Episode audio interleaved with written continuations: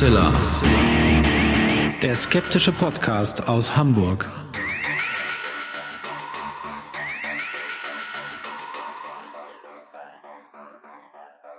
Hallo und herzlich willkommen zum 185. Mal bei Hoaxilla, dem skeptischen Podcast aus Hamburg. Wie immer bei mir die wunderbare Hoax Mistress Alexa. Hallo ihr da draußen. Und äh, Alexander, der Hoaxmaster. Wir haben in der letzten Folge haben wir zwei Fehler begangen. Und zwar habe ich einmal von Legierungen gesprochen im Rahmen der Bagdad-Batterie. Das waren Galvanisierungen. Dafür sind wir auch zu Recht ähm, ja, angesprochen worden. Wahrscheinlich. Und, und du hast mich total durcheinander gebracht mit, Mit deinem Archäologen. Walter Koenig, wahrscheinlich äh, als Reminiszenz an Star Trek irgendwie. Der Archäologe hieß natürlich Wilhelm König. Wir werden das auch nochmal in die Folge 184 einbauen als Anmerkung. Aber vielen Dank für all diejenigen, die uns da äh, zu Recht ähm, kritisiert haben und das richtig gestellt haben. Also ganz klar, man hat äh, Strom benutzt man in dem Fall zum Galvanisieren und der Archäologe hieß Wilhelm König.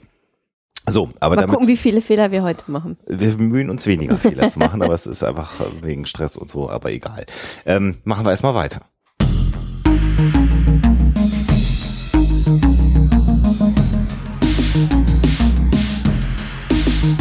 Die Story der Woche. Die Story der Woche handelt diesmal von einem Waliser, den es nach Australien verschlagen hat. Ähm, der arbeitet dort eine Weile, ist aber todunglücklich und äh, sinnt jetzt darauf, wie er trotz äh, der fehlenden finanziellen Mittel wieder in seine Heimat zurückkehren kann. Und er beschließt, sich nach dem Vorbild ähm, eines Mannes, von dem er mal gehört hat, selber als Paket zu schicken. Ähm, er lässt sich eine Kiste bauen und ähm, setzt sich da in diese Kiste mit Koffer und Kissen und zwei Flaschen, eine für Urin und einer für Wasser. Und er lässt sich dann tatsächlich ähm, per Flugzeug und ähm, Post im Prinzip äh, wieder nach Hause schicken. Er hofft in London anzukommen. Er hat eine ganz, ganz, ganz grauenvolle Erfahrung. Er ist teilweise äh, im Laderaum äh, kopfüber quasi gestapelt, muss also die ganze Zeit auf dem Kopf stehen, mehrere Stunden. Äh, dann erfriert er fast.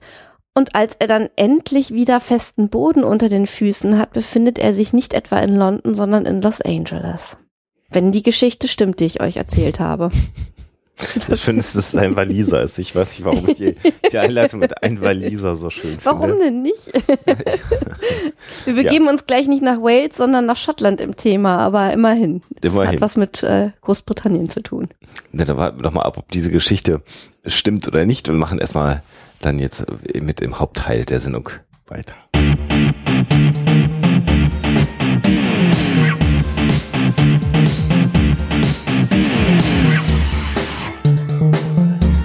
Thema der Woche. Alex hat es gerade schon gesagt, wir gehen diesmal nach Schottland, da waren wir lange Zeit nicht mehr und auch sendungstechnisch, aber auch sonst. genau, Schottland sehr, sehr schön. Jeder sollte mal nach Schottland fahren. Ähm, und werden uns diesmal einem Thema wieder widmen, ähm, das aus dem Bereich der Kryptozoologie im weitesten Sinne. Weiß ich nicht, weil also teilweise sagen die Leute, mir hier schon wieder. es gibt Berichte, die verweisen so ein bisschen in den Bereich der Kryptozoologie. Es gibt aber auch andere Berichte, nach denen ist es dann eher wieder so ein Thema fürs Ghost Hunting. Man weiß es nicht genau. Auf jeden Fall steigen wir auf einen Berg und zwar auf den zweithöchsten Berg von Großbritannien, dem äh, Ben McDui. Der größte ist ja bekanntlich der Ben Nevis. Und äh, Ben McDui ist Teil der Cairngorms. Das ist so eine Gebirgskette. Äh, und ähm, Du rollst gar nicht genügend das R, das muss die Kern ja, das soll ich ja heißen. nicht. Es haben auch Leute gesagt, ich soll das nicht tun, weil ich keine Schottin bin. Man wird ja für alles gescholten. Ich finde das aber so schön, wenn du das machst. Also die Ken Worms. Genau. Und äh, dieser Van McDui ist ähm, 1309 Meter hoch und damit nur 35 Kilo, äh, Kilometer, sehr schön, 35 Meter ähm, kleiner als der Ben Nevis. Und was auf dem Ben McDui st- sein soll Was und was wir reden, ist The Grey Man, der graue Mann von Ben McDui. Genau, man kann sogar sagen, der große graue Mann von Ben McDui, weil diese ähm, merkwürdige Gestalt, die von vielen Bergsteigern da gesehen worden sein soll, ähm, dreimal so groß wie ein normaler Mensch angeblich ist. Ja. Und äh, da, der gälische Name für dieses Phänomen heißt M4 Liamor. Und ähm, man weiß nicht so genau, wie ich schon sagte, ob es sich jetzt wirklich so um eine Art ähm, schottischen äh, Bigfoot oder was auch immer handelt äh, oder eben ein Gespenst. Was diesen Berggipfel heimsucht. Lass uns vielleicht zunächst einmal diesen Berggipfel von Ben McDewey beschreiben, denn jetzt hat man ja eigentlich so ein Spitzenberg mhm. vor Augen, auf dem vielleicht noch sogar ein Gipfelkreuz steht. Das ist beim Ben McDewey eher nicht der Fall, sondern eher, wenn man es vergleichen möchte für all diejenigen, die sich in Deutschland besser auskennen, mit dem Brocken, nämlich eher so ein abgeflachter Berggipfel. Das ist in den gesamten Kerngorms, äh, ich kann das nicht, äh, auch der Fall. Also das ist eher ein Gebirge, was für Großbritannien sehr hoch ist, insgesamt diese Gebirgskette, aber sich auch insbesondere dadurch auszeichnet, dass die Berggipfel eher alle abgeflacht genau, sind. Genau, also das Ganze ist natürlich äh, logischerweise eine furchtbar einsame und eintönige Gegend. Also ich finde sie wunderschön, aber man kann auch sagen eintönig und einsam. Ähm, diese flachen ähm, abgerundeten Gipfel sind von Geröll übersät. Äh, da steht aber auch so ein Gedenkstein obenrum natürlich, da irgendwie am Gipfel von Bam McDouey. Äh, kann man sich alles angucken, wenn man mal in Schottland ist und da hochsteigen kann, weil 1309 Meter ist jetzt so wenig auch nicht. Mhm. Ähm, aber ähm, wie gesagt, es soll auch äh, Berichten zufolge da ganz merkwürdig zugehen. Die meisten Sichtungen angeblich sind ähm, an Cliffs äh, erfolgt, die ähm, Lurchers Crack heißen und ähm, in der Nähe eines Passes, der durch die Kerngorms führt, nämlich den Lare Gru. Und ähm, an diesen Stellen ähm, sollen eben diese Wanderer und diese Bergsteiger merkwürdige Erlebnisse gehabt haben. Wir können ja mal mit dem berühmtesten Bericht, der allerdings schon ein bisschen älter ist, anfangen. Und zwar müssen wir da kommen auf äh, Norman Colley. Norman Colley war nicht nur Chemiker und Wissenschaftler, sondern auch leidenschaftlicher Bergsteiger. Und äh, Norman Colley hatte gegen Ende des 19. Jahrhunderts eine Erfahrung am Ben McDewey, von der er allerdings erst 35 Jahre später berichtet hat. Und das Ganze ist ein Zitat, das findet man so häufig überall in den Berichten über den Ben McDewey, dass man das fast schon mal ähm, äh, wörtlich wiedergeben muss. Mhm, jetzt müssen wir das aber wieder simultan übersetzen, ne? Ja, genau, das kannst du immer so schön. Mach das ja, doch ich, mal. Ich breche mir da mal furchtbar Bein ab. Also, ähm, vielleicht sagen wir noch zwei Sachen zu Norman Colley, der also wirklich ein, ein, eine renommierte Persönlichkeit seiner Zeit war. Ähm, äh, er war, äh, also du hast gerade schon gesagt, äh, an der Universität äh, tätig. Er war auch Mitglied der königlichen hm, Gesellschaft und der Königlichen Geographischen Gesellschaft und war auch Nanga Parbat war ja. Mhm, genau, und mhm. war auch, auch Präsident des Alpinen Clubs und war sogar 1921 äh, Mitglied äh, des Mount Everest Komitees. Also das, was man als einen erfahrenen Bergsteiger vielleicht bezeichnen würde seiner damaligen Zeit. Und äh, manche Quellen sagen auch angeblich das Vorbild, das Arthur Conan Doyle für Sherlock Holmes hatte. Aber Wobei, da das wäre dann ja wieder ein Fall für die äh, Literaturwissenschaftler, was da tatsächlich dahinter steckt. Ja, es gibt ja mehrere Eben. angebliche Vorbilder genau. für. Äh, ja, vielleicht hat er sich auch von mehreren Leuten inspirieren lassen. Wäre ja nicht ungewöhnlich. Ne? Eben. Ne? Ähm, so, ich versuche das mal simultan zu übersetzen, was also äh, J. Norman Colley äh, ähm, von sich gegeben hat. Und zwar ist das eher passiert, äh, aber er hat dann darüber gesprochen, äh, 1925 bei einer äh, Vereinigung des Cairngorm Clubs also das waren äh, Bergsteiger, die dort im äh, äh, schottischen ähm, Gelände unterwegs waren und denen gegenüber hat er bei, einer Rede Folgendes erzählt. Ähm, was, ich, ich kam zurück. Von der Spitze vom Gipfel. Von genau. der Spitze des äh, Kern und es war neblig, als ich äh, anfing zu denken, dass ich mehr hören würde als das Geräusch meiner eigenen Schritte. Immer wenn ich ein paar Schritte getan hatte, hörte ich ein Kranschen, also ein, ein, ein ja, Krachen, Krachen ja, vielleicht, Krachen ein Krachen und dann noch ein anderes Krachen, so als ob jemand hinter mir gehen würde, aber Schritte machen würde, die drei oder viermal die Länge meiner Schritte hätten. Ich habe mir selber gesagt, das ist alles Blödsinn. Ich habe dann genau zugehört und hörte es wieder, aber ich konnte nicht sehen im Nebel. Ich ging also weiter und äh, dieses äh, merkwürdige oder ominöse Krachen äh, Krachen, das hinter mir sich befand, ähm, ging weiter und ich war gepackt von Terror und dann habe ich angefangen zu laufen. Bin immer weiter gerast, blind zwischen den ähm, Felsen, Felsen ja, hindurch, Boulders, Stein. genau, Felsen, für ungefähr vier oder fünf Meilen bis fast runter zum Rothy Murchus äh, Wald. Und was immer ihr daraus macht, ich weiß es nicht, aber irgendetwas sehr Merkwürdiges ist oben auf dem Top, äh, auf dem auf der Spitze von Ben McDouey und ich werde dort nicht selber hin zurückkehren. Ähm, wenn man sich diese Geschichte vor Augen führt und das zusammenbringt mit dem hervorragenden Ruf, den Norman Colley besaß zu der Zeit, dann hat man eigentlich das, was so eine, einen, einen typischen Spukbericht ausmacht. Also man hat ähm, eine Person, die eigentlich total respektiert ist, der sagt, von der man sagt irgendwie, ja, der erzählt keinen Scheiß, der denkt sich nichts aus. Äh, Und man hat diese Person selber, die im Bericht sagt, ach, ich habe das erst für Blödsinn gehalten, aber dann habe ich irgendwie doch Angst gekriegt. Das sind so ganz typische Elemente für so einen Spukbericht. Und ähm, wir können ja hinterher dann, äh, wenn wir dann in Richtung ähm, ja die Banking kommen, noch mal ein, zwei Worte zu Norman Colley verlieren. Weil es mit ihm doch nicht so ganz einfach ist, wie man auf den ersten Blick annehmen möchte. Wir können ja noch einen zweiten Bericht äh, uns mal vornehmen. Was man allerdings sagen kann, ist, dass dieser Bericht von 1925 so als der zentrale Bericht über genau, den grauen? Mann Das von Ben McDouey gilt. Und äh, was vielleicht auffällt an der Stelle, das kann man auch nochmal sagen, ist, dass er nicht davon berichtet, dass er etwas gesehen hat. Genau, das ähm, würde ich nämlich äh, nachher auch nochmal zusammenfassen, was für Elemente in diesen Berichten eigentlich meistens eine Rolle spielen. Aber vorher können wir ja nochmal ähm, zu sprechen kommen auf einen Bergsteiger namens Alexander Tunian, ähm, der in The Scots Magazine ähm, geschrieben hat äh, und äh, selber von einer solchen Erfahrung berichtet hat, die im Oktober 1943 stattgefunden hat. Und der Artikel ist 1958 genau, erschienen. Genau.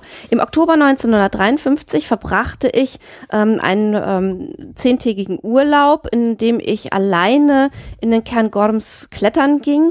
Eines Nachmittags, gerade als ich den ähm, Gipfelstein von Ben McDouey erreicht hatte, äh, wirbelte Nebel ähm, über den äh, Lare Gru herüber und umgab den ganzen Berg. Die Atmosphäre wurde dunkel und bedrückend.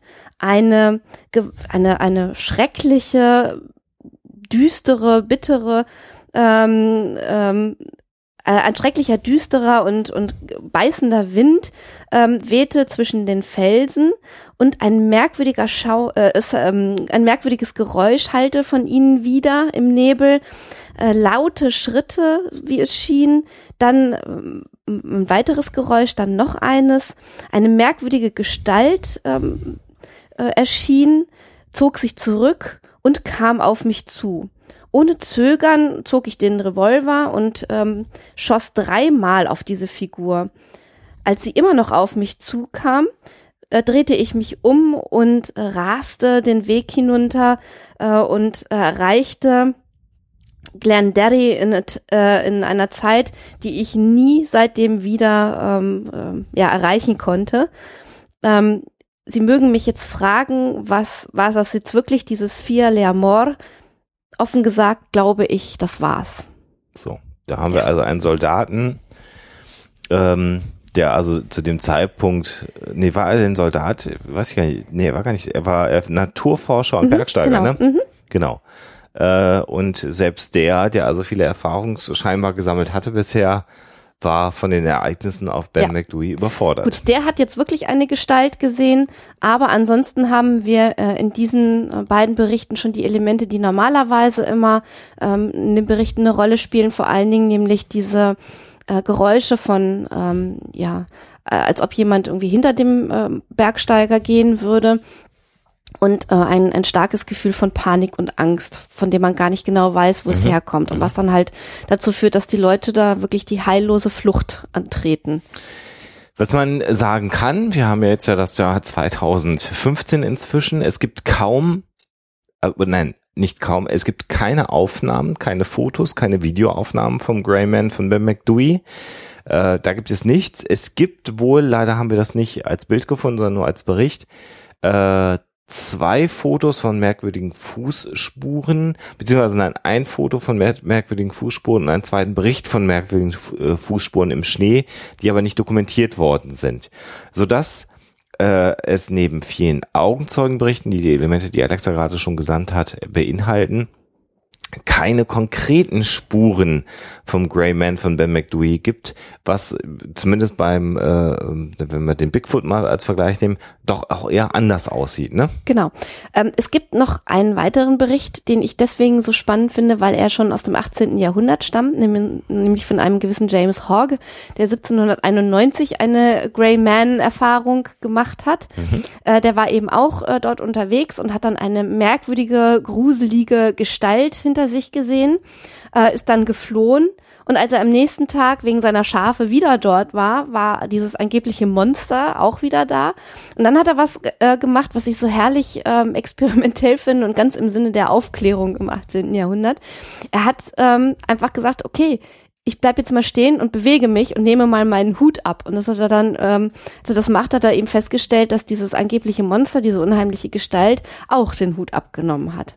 Damit hat sie ihn also verhöhnt. Genau, äh, oder auch nicht. Äh, er hat dann festgestellt, dass ein ganz bestimmtes Phänomen ähm, dahinter steckte, ähm, das wahrscheinlich für eine Vielzahl von ähm, Greyman of Ben McDewey Erfahrungen verantwortlich zu machen ist, wenn auch nicht für alle, ähm, weil nicht alle haben ja auch eine merkwürdige Gestalt gesehen. Äh, und die Rede ist hier vom Brockengespenst. Meine Frau möchte schon aufklären. Ich ja. hätte euch ja noch gerne länger im Unklaren gelassen. Ja, das Brockengespenst, äh, erstaunlicherweise auch im äh, britischen äh, Sprachgebrauch dann Brocken Spectre, genau. genannt. Genau. Also der Brocken als Herkunftsort äh, dieser Erscheinung ähm, im Namen beinhaltet. Und das ist ein Effekt, da habe ich auch erst tatsächlich im Rahmen äh, der Recherche zu dieser Sendung von gehört und den finde ich sehr, sehr spannend, dass ich den nicht kannte. Und ich hoffe, dass wir euch da auch was Neues erzählen. Denn das Brockengespenst ist mitnichten ein Gespenst, sondern äh, ist der Name eines optischen Effektes, der bereits 1780 das allererste Mal beschrieben worden ist, nämlich von jo Johann Esaias Silberschlag. Und äh, da kann ich mal aufschreiben, also dieser äh, Johann Esaias Silberschlag ist ein sehr bekannter Vertreter der Aufklärung auch gewesen. Er ist ähm, aber auch Theologe gewesen und äh, er ist zum Beispiel sehr bekannt geworden dafür, dass er die Realschule gegründet hat. Und ein interessantes Zitat aus seinem Leben, äh, was ich hier aus der Wikipedia übernommen habe, ist, dass äh, Silberschlag die Auffassung vertrat, es gebe keinen wirklichen Gegensatz zwischen der Theologie und der Naturwissenschaft.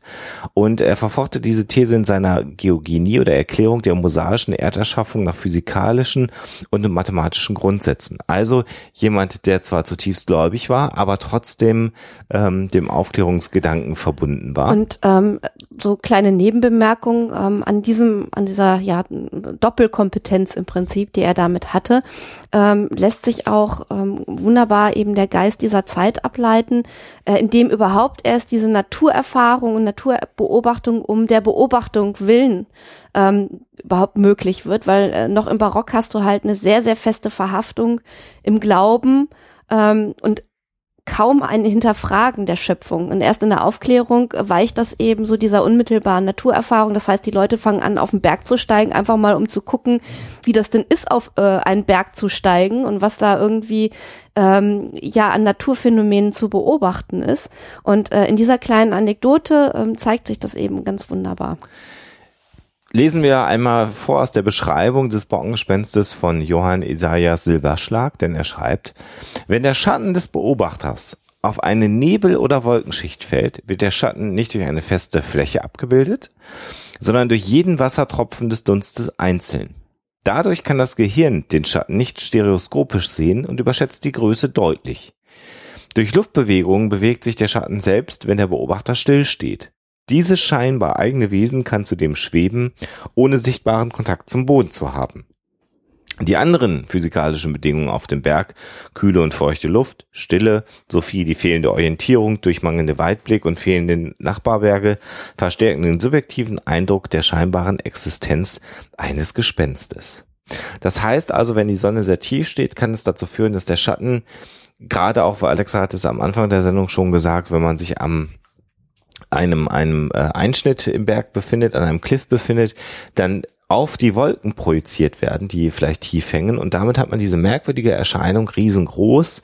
Und das ist natürlich klar, wenn es ein Schatten ist. Und der von dir beschriebene Schäfer, der dann den Hut abgenommen hat, dass dann natürlich diese Gestalt auch den Hut abgenommen hat, ist nicht weiter verwunderlich. Ähm, beim Bockengespenst gibt es noch ein weiteres zusätzliches Phänomen, was auftreten kann, nämlich die sogenannte Glorie. Und das ist so eine Art farbiger Lichtkranz, der fast ein wenig aussieht wie ein Regenbogen, der dann über den, ja, um den Schatten auftritt und je nach äh, Situation manchmal vielleicht sogar nur um die obere Hälfte oder sogar nur um den Kopf dieses Schattens, was da natürlich auch sehr auf einen Geist Das hindeuten sieht kann. natürlich auch wirklich sehr unheimlich aus, wenn man sich da Bilder anschaut. Das ist schon ein bisschen spooky.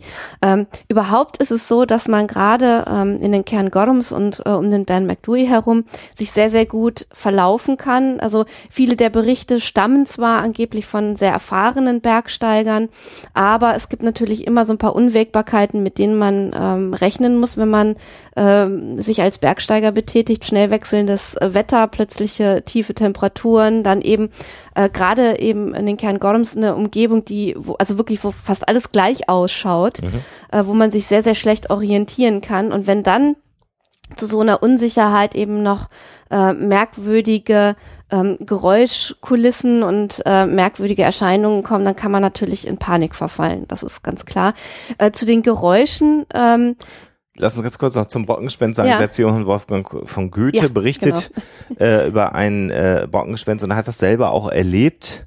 Und, äh, und äh, also es gibt Stimmen, die behaupten, dass er also auch so Szenen aus dem Faust und den Hexentanzplatz, dass das inspiriert worden sei von seinen Besuchen auf dem Brocken, der ja auch Blocksberg eben, genannt ist wird. Nicht weiter verwunderlich. Und äh, Mhm. also auch Goethe ist von diesem äh, Phänomen des äh, Brockengespenstes beeindruckt worden und damit hat man schon ja eine gute Erklärung und auf dem Brocken besonders gut 300 Nebeltage auf dem Brocken und wir waren ja auch in den schottischen Highlands, wenn auch Ich nicht ganz sagen. hoch. Ich war noch nie auf dem Brocken. Es ist peinlich, das zu sagen, aber ich war tatsächlich noch nicht da. Ich war da auch noch nicht.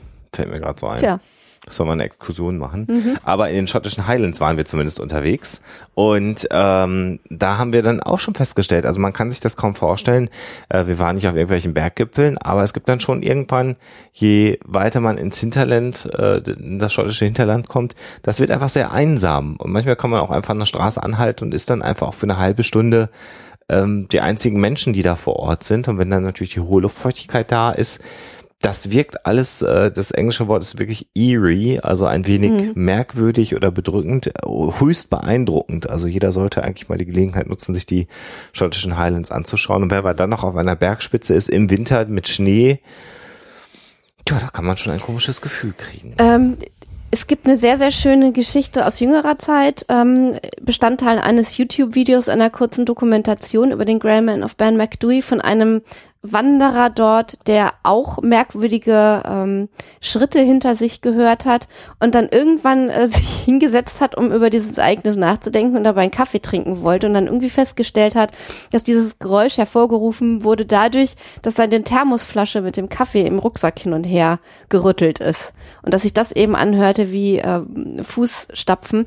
Ähm, das ist natürlich jetzt im Einzelfall die Erklärung gewesen. Es gibt auch andere. Da oben gibt es Tiere, äh, die durchaus mal durch Bergsteiger aufgeschreckt werden. Das heißt also, wenn man da ähm, merkwürdiges ähm, äh, ja, Crunch, Crunch irgendwie vom Geröll oder vom Schnee oder was auch immer hört, dann kann das auch mal sein, ähm, dass das ein Tier gewesen ist, was man dann im Nebel allerdings nicht wirklich sehen kann. Ähm, also es gibt da eine Vielzahl von Erklärungen und sehr viele dieser Erklärungen haben mit natürlichen Phänomenen zu tun und nicht mit irgendwelchen Geistern.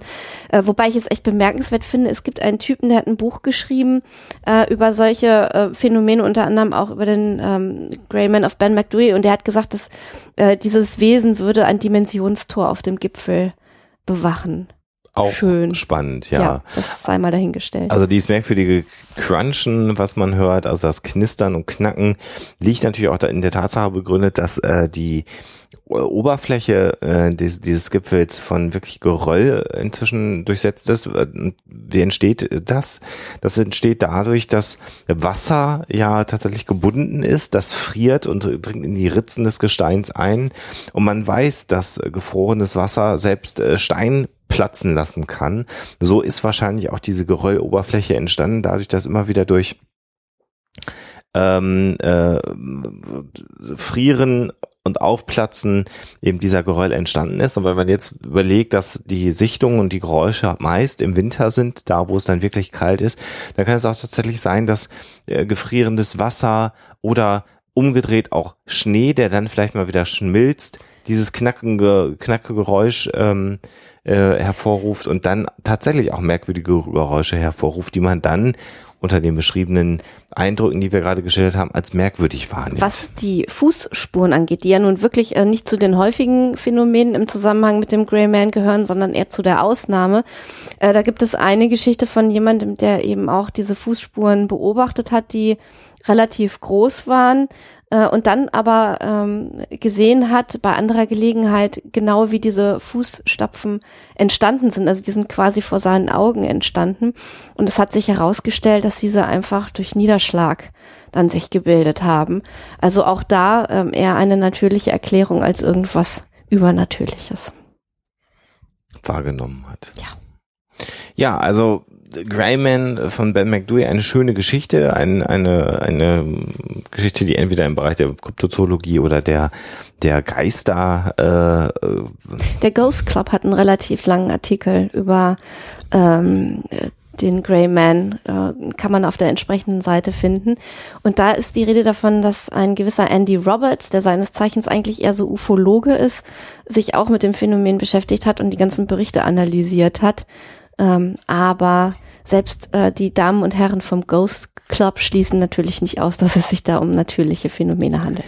Vielleicht sollten wir noch zwei Worte zu J. Norman Colley verlieren, genau, der ja als äh, von uns zunächst mal als sehr glaubwürdige Quelle äh, eingeführt worden ist, aber tatsächlich äh, gibt es auch so Stimmen, die sagen, na, der Colli, der war auch so ein bisschen merkwürdig. Also oder? es ist eigentlich auch nicht weiter verwunderlich, weil ähm, der gelebt hat, jetzt müsste ich gerade nochmal eben den Artikel raussuchen, ähm, der hat gelebt von 1859 bis 1942, also ähm, in der Hochzeit des äh, Spiritismus und der beginnenden Begeisterung für das Übernatürliche ähm, sich befunden hat.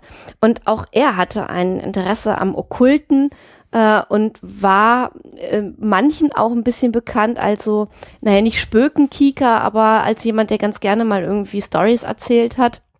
Und als dann schließlich der ganze Nessie-Hype äh, in Bewegung kam, äh, ist er diesem Nessie-Hype eben auch verfallen und war der festen Überzeugung, das Monster im Loch Ness gäbe es wirklich.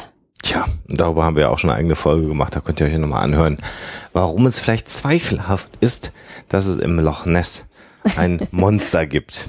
Also insofern Ben McDougall eine schöne Geschichte äh, mit, mit, mit der Erklärung des Borkengespensts, sicherlich nochmal mit einem spannenden Phänomen. Äh, auch das Episodenfoto ist ja ein Borkengespenst, das kann man sich dann nochmal anschauen. Und äh, ich will da trotzdem mal hin. Obwohl ich weiß nicht, ob ich da wirklich, also ich bin ja keine Werksteigerin, aber keine Ahnung. Die Cairngorms sollte man sich eigentlich mal angucken bevor wir in die Reiseplanungen ja, genau. hier übergehen, äh, wollen wir dann, der Urlaubspodcast aus Hamburg. Wollen wir dann doch lieber nochmal aufklären, ob ein Waliser sich tatsächlich selber als Paket verschicken wollte oder nicht. Die Auflösung.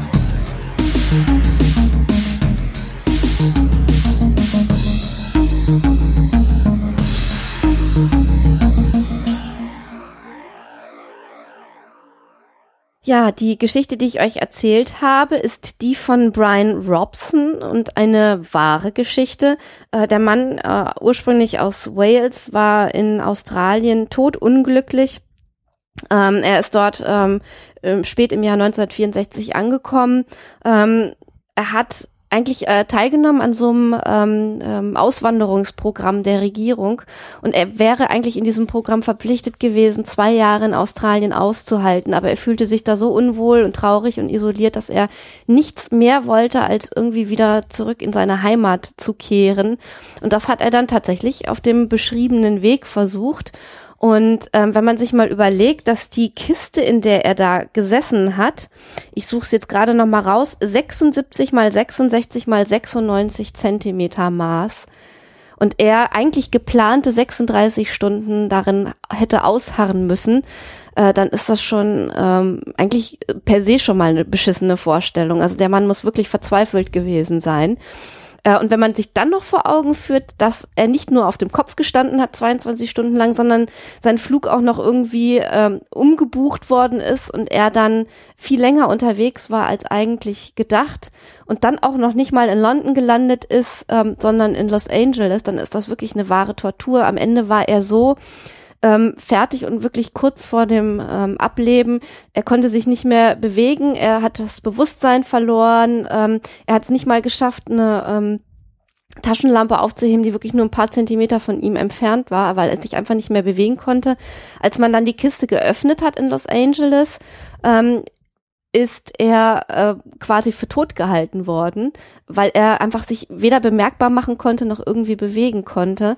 Die Leute waren natürlich vollkommen geschockt, ihn zu finden. Und äh, die Fluggesellschaft, mit der er dann diesen letzten äh, Teil der Reise nach Los Angeles angetreten hat, war, ähm, ich meine, Pan America. Ähm, es war ein Pan Am Flug, meine ich. Und äh, die haben dann gesagt, äh, okay, was machen wir jetzt mit ihm? In den USA kann er natürlich nicht bleiben aber ähm, wir müssen ja jetzt irgendwie sehen, dass er außer Landes kommt und dann haben die ihm tatsächlich natürlich auch um gute Publicity zu haben, einen Flug erster Klasse nach London gebucht und da ist er dann endgültig angekommen. Nachdem er sich dann in Los Angeles natürlich erstmal ein bisschen von seiner Tortur erholen musste. Verrückt, dass diese Völlig Geschichte. Geschichte. Ja, also völlig abgefahren. Er Stimmt. wollte da auch irgendwie, er hat mal ein Drehbuch geschrieben, ähm, ist jetzt 70, meine ich, hat ein Drehbuch geschrieben und es kann sein, dass die ganze Geschichte verfilmt wird. Also eine wahre Geschichte. Jawohl. Ja, damit sind wir am Ende der heutigen Episode. Ihr könnt un- uns, äh, wenn ihr mögt, auf, auf unserer Homepage noch sehr erleben bei unserem Vortrag in Köln. Da gibt es inzwischen ein Video von, das könnt ihr euch anschauen, falls euch das interessiert. Äh, ansonsten ähm, gibt's, gab es in der letzten Woche eine neue Episode Huxilla TV für all diejenigen, die das interessiert, zum Thema Kornkreise. Äh, die nächste Episode von Huxilla TV erscheint in anderthalb Wochen mit Marc Benecke zum Thema Sexmythen. Äh, etwas, was wir so noch nicht behandelt haben im, im Podcast und das äh, ja in Huxilla TV behandelt haben. Und wir hören uns so denn nichts Sonderliches dazwischen kommt am nächsten Sonntag wieder zu einer neuen Episode von Huxilla. Und bis dahin natürlich immer schönes Gespräch bleiben. Tschüss. Der Huxilla Podcast ist und wird für immer ein kostenfreier Podcast bleiben. Aber ihr könnt unsere Arbeit gerne unterstützen mit Flatter oder als Patronen bei Patreon oder über PayPal oder über unsere Amazon Wishlist. Geht auf unsere Seite, klickt auf die entsprechenden Links und dann findet ihr dort die Informationen. Dankeschön.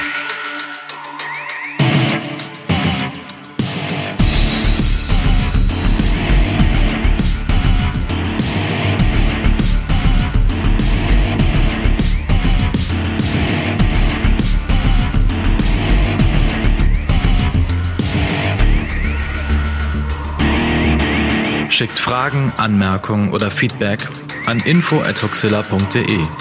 Und wenn ihr mögt, dann bewertet uns doch bei iTunes oder einer der anderen Podcast-Seiten, die uns führen. Huxilla ist eine Record Shoe Production aus dem Jahre 2015.